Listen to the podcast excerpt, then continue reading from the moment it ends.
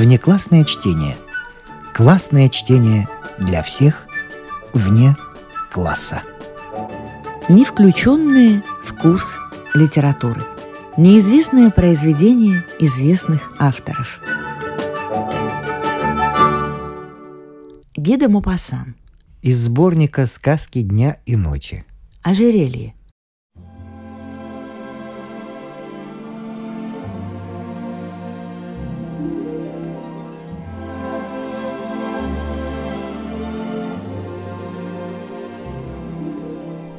Это была одна из тех изящных и очаровательных девушек, которые, словно по иронии судьбы, рождаются иногда в чиновничьих семействах.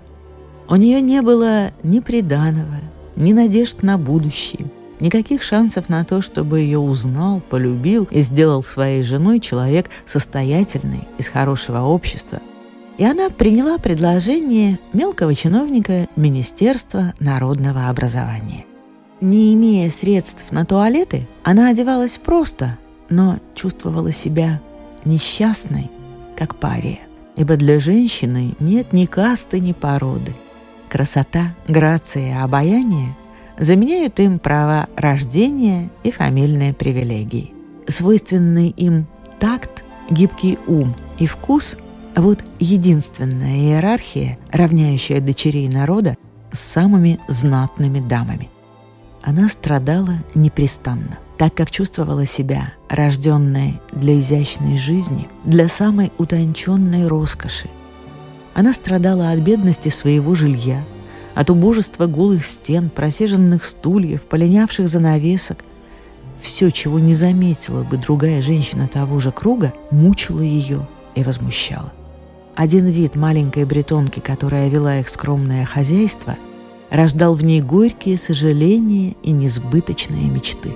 Ей снилась немая тишина приемных, задрапированных восточными тканями, освещенных высокими канделябрами старой бронзы, величественные лакеи в шелковых чулках, дремлющие в мягких креслах от расслабляющей жары калориферов. Ей снились затянутые старинным штофом просторные салоны, где тонкой работы столики уставлены неслыханной цены безделушками кокетливые раздушенные гостиные, где в пять часов за чаем принимают близких друзей мужчин, прославленных и блестящих людей, внимание которых льстит каждой женщине.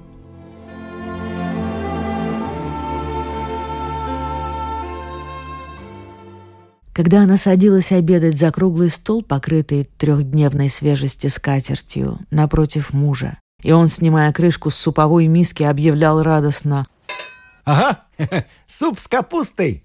Ничего не может быть лучше.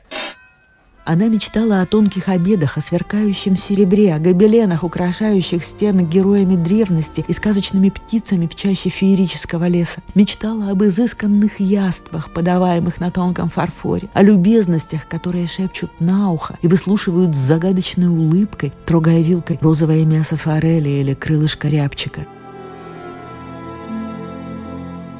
У нее не было ни туалетов, ни драгоценностей, ровно ничего. А она только это и любила. Она чувствовала, что для этого создана. Ей так хотелось нравиться, быть обольстительной и иметь успех в обществе. Хотелось, чтобы другие женщины ей завидовали. Изредка она навещала богатую подругу, с которой они вместе воспитывались в монастыре. И каждый раз, возвращаясь от этой подруги, она так страдала, что клялась не ездить туда больше. Целые дни напролет она плакала от горя, от жалости к себе, от тоски и отчаяния.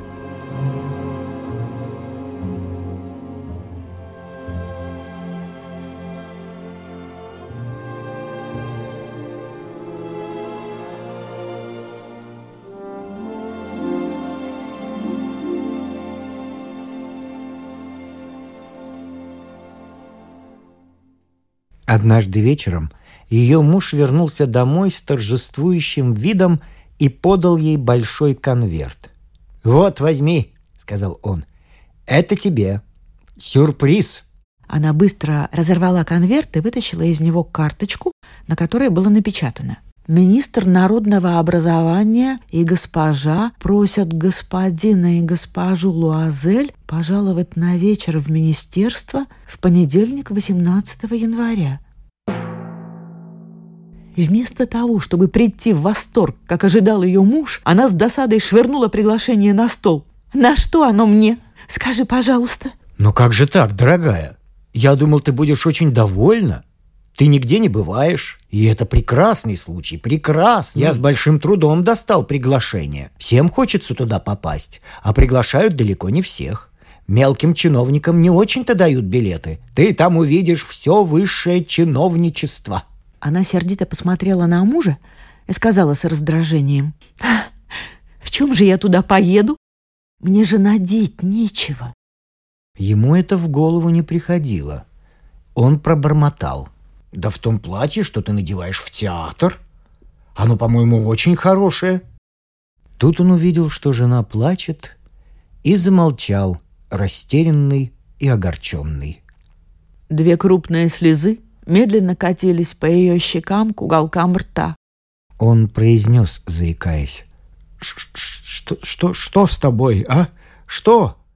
Сделав над собой усилие, она подавила горе и ответила спокойным голосом, вытирая мокрые щеки. «Ничего, только у меня нет туалета, и значит, я не могу ехать на этот вечер. Отдай свой билет кому-нибудь из сослуживцев, у кого жена одевается лучше меня». В отчаянии он начал уговаривать ее. «Послушай, Матильда, Сколько это будет стоить? Приличное платье. Такое, чтобы можно было бы надеть и в другой раз. Э, что-нибудь совсем простое. Она помолчала с минуту, мысленно подсчитывая расходы и соображая, сколько можно попросить, чтобы экономный супруг не ахнул в испуге и не отказал ей на отрез. Наконец, ответила с запинкой. Точно не знаю, но, по-моему, четырехсот франков мне хватило бы. Он слегка побледнел. Как раз такая сумма была отложена у него на покупку ружья, чтобы ездить летом на охоту в окрестности Нантера с компанией приятелей, которые каждое воскресенье отправлялись туда стрелять жаворонков. Однако он ответил. «Хорошо, я тебе дам 400 франков, э, только постарайся, чтобы платье было нарядное».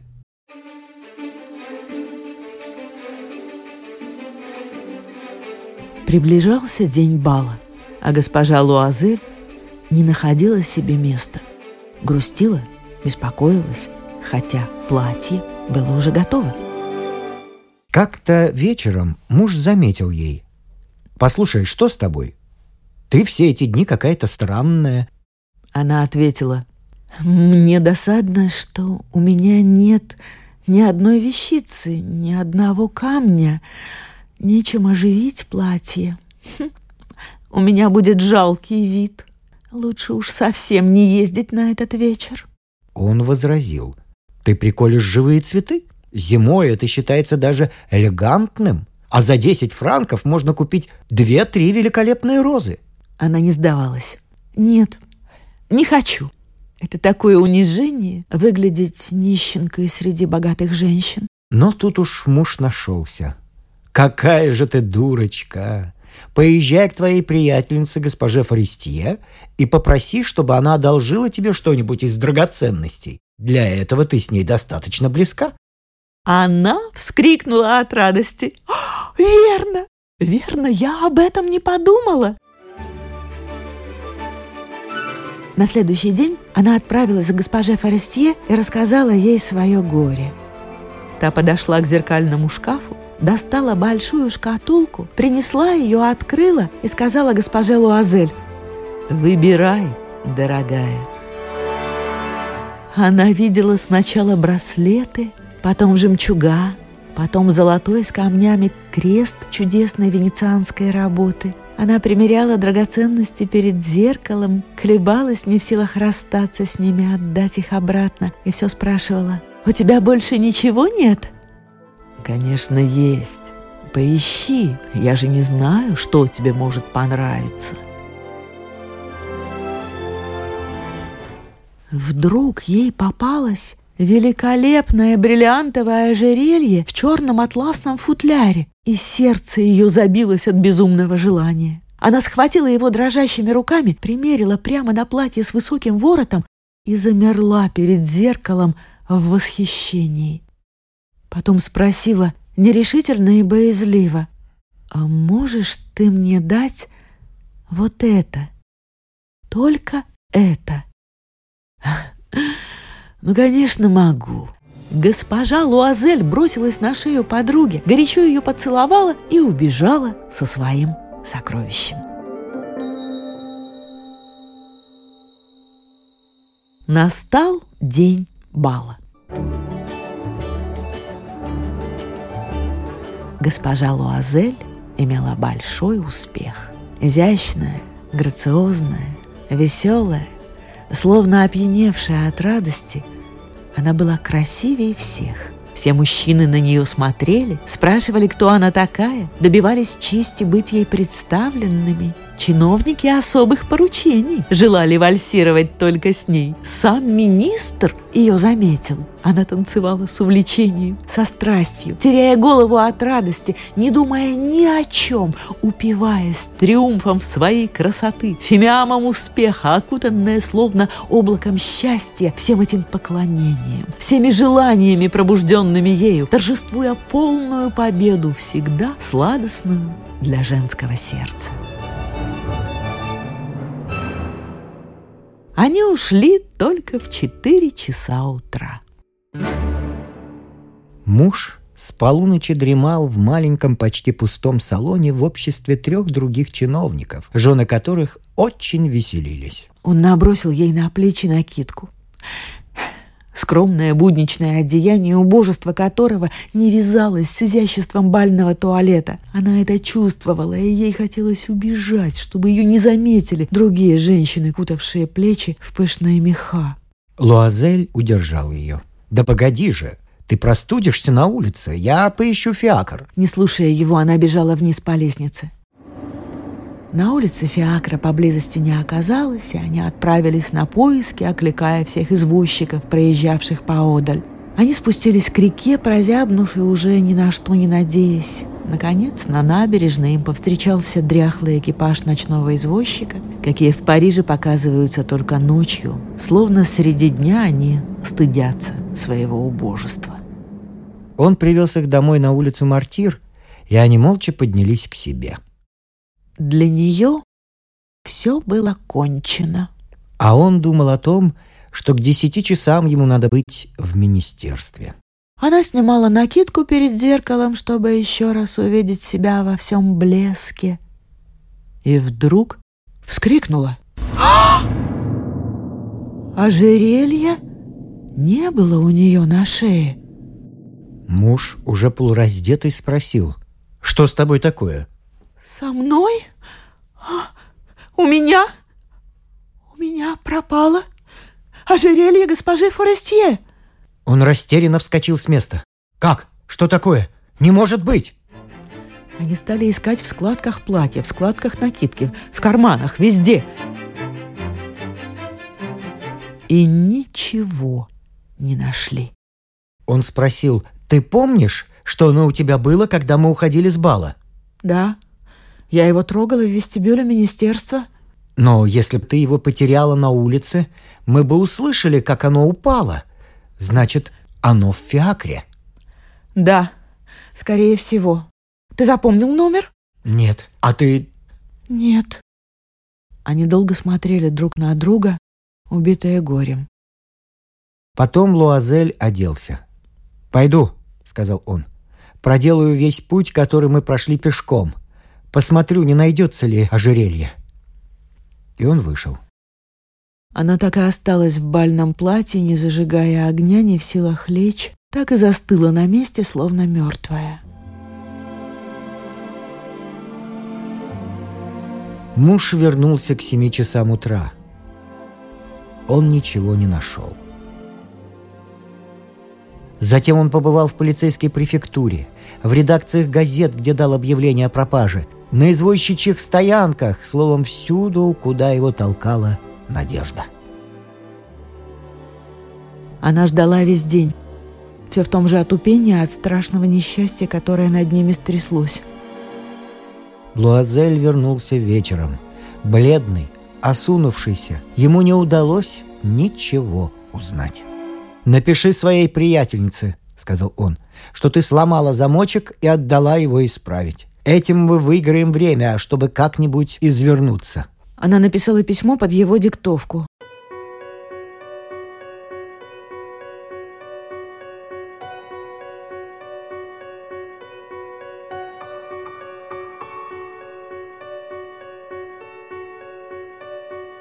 К концу недели они потеряли всякую надежду. И Луазель, постаревший лет на пять, объявил. Надо возместить эту потерю.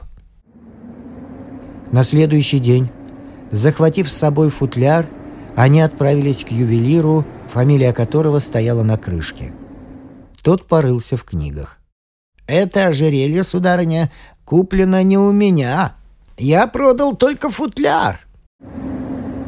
Тогда они стали ходить от ювелира к ювелиру в поисках точно такого же ожерелья, припоминая, какое оно было. Советуясь друг с другом, оба еле живые от горя и тревоги. В одном магазине Поля Рояля они нашли колье, которое им показалось точь-в-точь точь таким, какое они искали. Оно стоило 40 тысяч франков. Им его уступили за 36 тысяч. Они попросили ювелира не продавать это ожерелье в течение трех дней и поставили условием, что его примут обратно за 34 тысячи франков, если первое ожерелье будет найдено до конца февраля.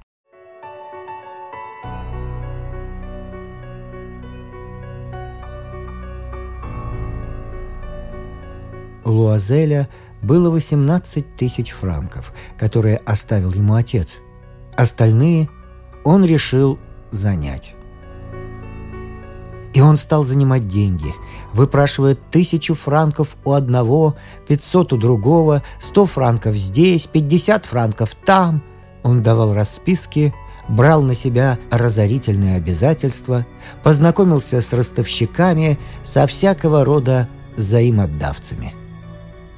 Он закабалился до конца жизни, ставил свою подпись на векселях, не зная даже, сумеет ли выпутаться, и подавленный грядущими заботами, черной нуждой, которая надвигалась на него, перспективы материальных лишений и нравственных мук, он поехал за новым ожерельем и выложил торговцу на прилавок 36 тысяч.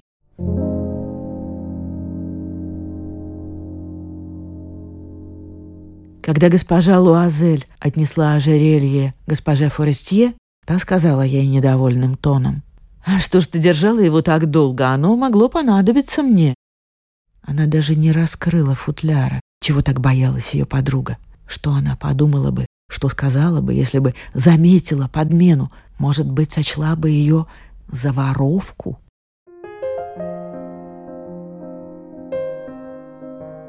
Госпожа Луазель узнала страшную жизнь бедняков. Впрочем, она сразу же героически примирилась со своей судьбой. Нужно выплатить этот ужасный долг. И она его выплатит. Рассчитали прислугу, переменили квартиру, наняли мансарду под самой крышей. Она узнала тяжелый домашний труд, ненавистную кухонную возню – она мыла посуду, ломая розовые ногти о жирные горшки и кастрюли. Она стирала белье, рубашки, полотенца и развешивала их на веревке. Каждое утро выносила на улицу сор, таскала воду, останавливаясь передохнуть на каждой площадке. Одетая как женщина из простонародья, с корзинкой в руке, она ходила по лавкам, в булочную, в мясную, в овощную. Торговалась, бронилась с лавочниками, отстаивала каждое су из своих нищенских средств. Каждый месяц надо было платить по одним векселям, возобновлять другие, выпрашивать отсрочку по третьим. Муж работал вечерами, подводя баланс для одного коммерсанта, а иногда не спал ночей, переписывая рукописи по пяти су за страницу. Такая жизнь продолжалась десять лет. Через десять лет они все выплатили. Решительно все, даже грабительский рост, даже накопившиеся сложные проценты.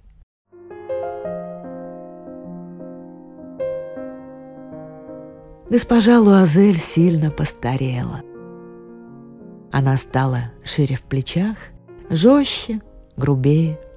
Стала такую, какими бывают хозяйки в бедных семьях. Она ходила растрепанная, в съехавшей на сторону юбке, с красными руками, говорила громким голосом, сама мыла полы горячей водой.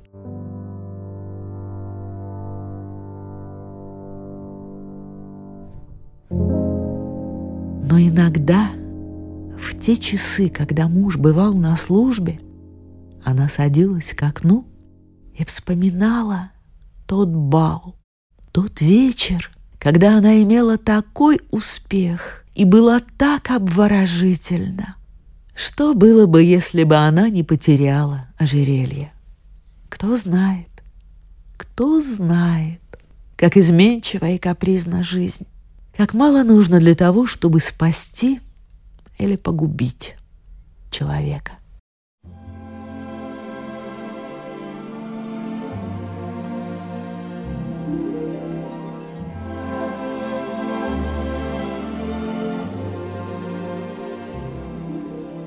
Как-то в воскресенье, выйдя прогуляться по Елисейским полям, чтобы отдохнуть от трудов целой недели, она вдруг увидела женщину, которая вела за руку ребенка.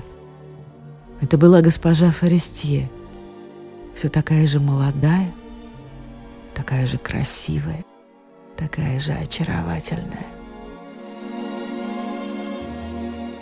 Госпожа Луазель взволновалась. Заговорить с ней — ну, конечно. Теперь, когда она выплатила долг, можно все рассказать. Почему бы нет? Она подошла ближе. «Здравствуй, Жанна». «Но, сударыня, я вас не знаю. Вы верно ошиблись».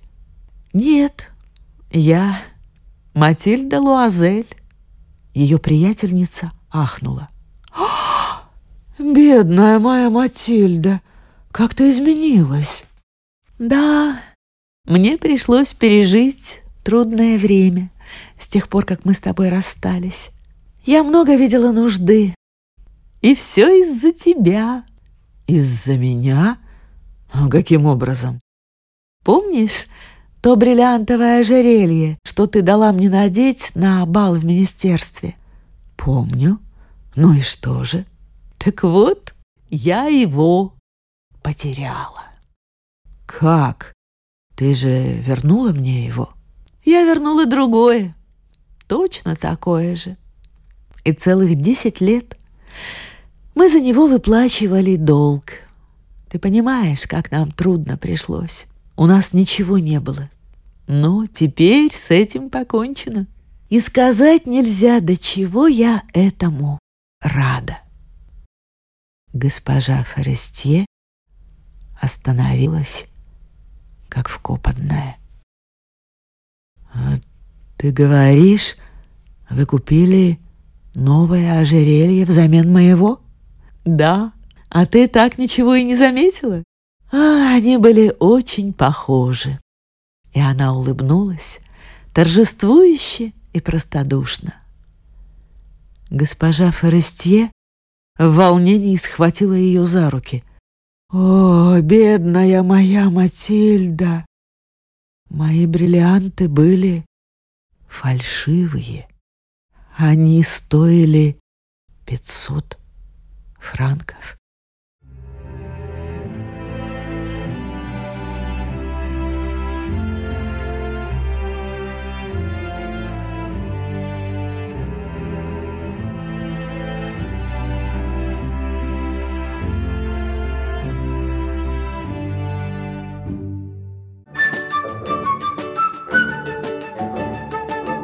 Внеклассное чтение. Классное чтение для всех вне класса. Не включенные в курс литературы. Неизвестное произведение известных авторов. Гида Мапасан. Драгоценности.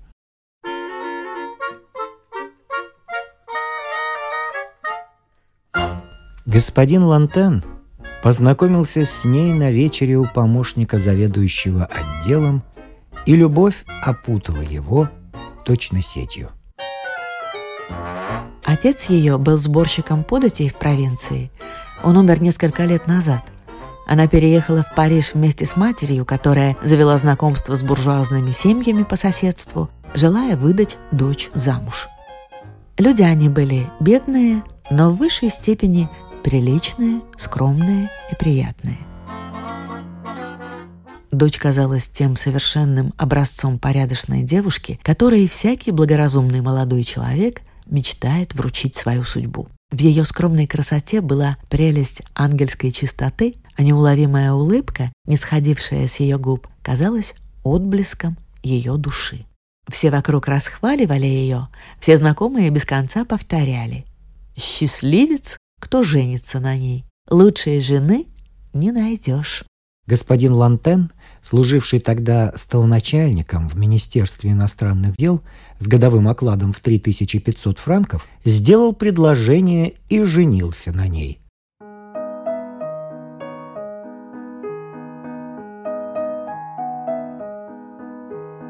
Он был с ней неописуемо счастлив. Она вела хозяйство с такой искусной расчетливостью, что они жили почти роскошно. Какими только заботами, нежностями, милыми ласками не дарила она мужа. Она была так обольстительна, что после шести лет супружества он любил ее еще больше, чем в первые дни.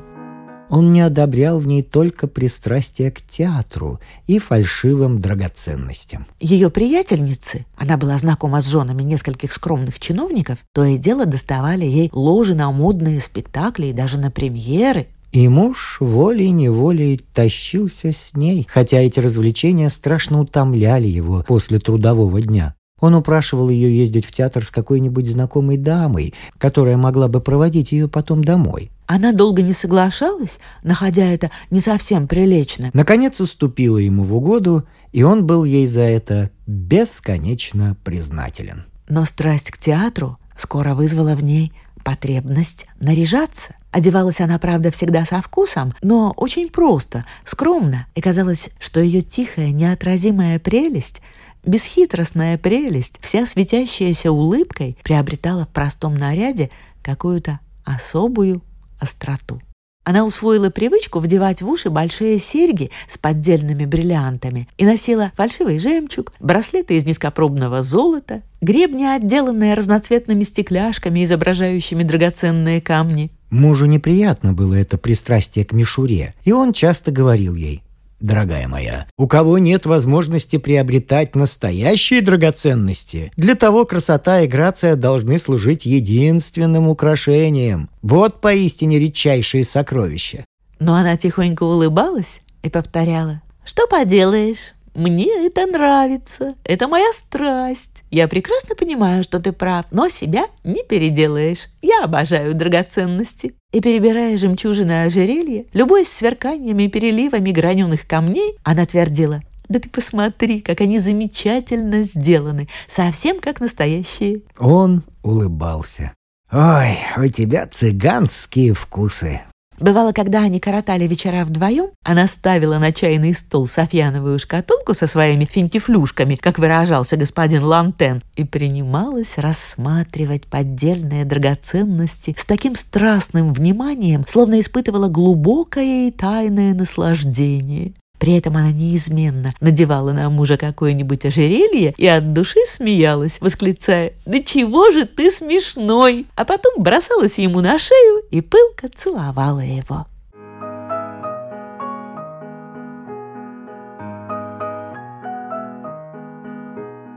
Как-то зимой, возвращаясь из оперы, она сильно продрогла.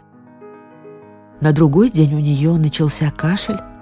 Через неделю она умерла от воспаления легких.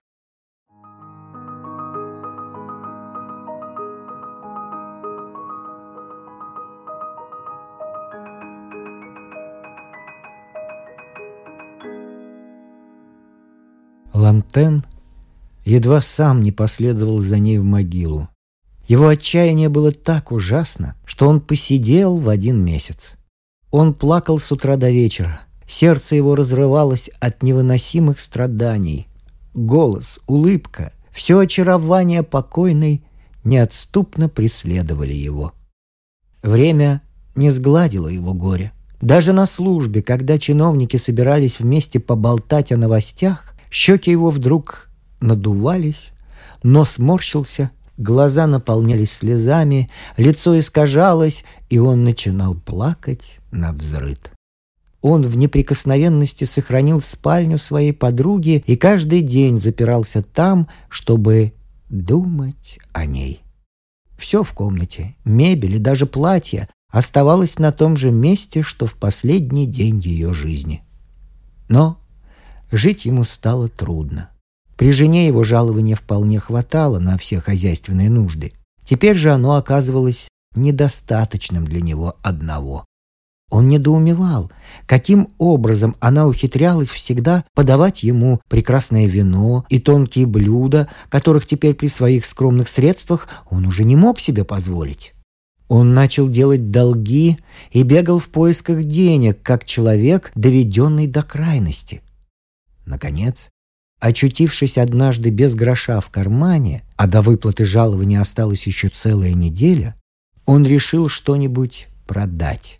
И сейчас же ему пришла мысль отделаться от Жениных финтифлюшек, потому что в глубине души он сохранил неприязненное чувство к этой бутафории, которая в былое время так раздражала его. Вид этих вещей, ежедневно попадавшихся ему на глаза, даже слегка омрачал воспоминания о любимой жене. Он долго разбирал кучу оставшейся после нее мишуры, так как до последних дней своей жизни она упорно продолжала покупать блестящие безделушки и почти каждый вечер приносила домой что-нибудь новое. Наконец, он выбрал длинное ожерелье, которое она, по-видимому, любила больше всего. Он считал, что может получить за него 6-8 франков, потому что для фальшивого оно было сделано действительно весьма изящно. Он положил ожерелье в карман и отправился бульварами в министерство, разыскивая по дороге какой-нибудь солидный ювелирный магазин. Наконец, он увидел подходящий и вошел, несколько стесняясь выставлять на показ свою бедность, продавая столь малоценную вещь. «Э, «Сударь», — обратился он к ювелиру, — «мне хотелось бы знать, во что вы можете это оценить?» Ювелир взял ожерелье, оглядел его со всех сторон, прикинул на руку, вгляделся еще раз через лупу, позвал приказчика, что-то тихо сказал ему, положил ожерелье обратно на прилавок и посмотрел на него издали, чтобы лучше судить об эффекте.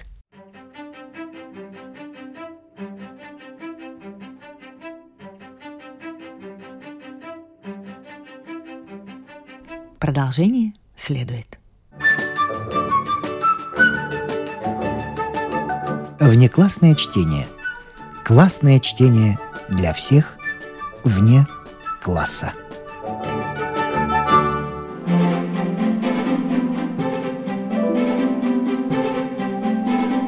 С вами прощаются актеры Наталья Щеглова и Вадим Гросман.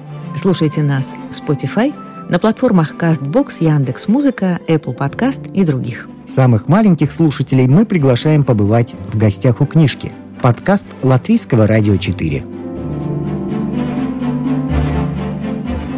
А для тех, кого интересует наша женская роль в истории, в подкасте Латвийского радио 4 звучат истории на манжетах.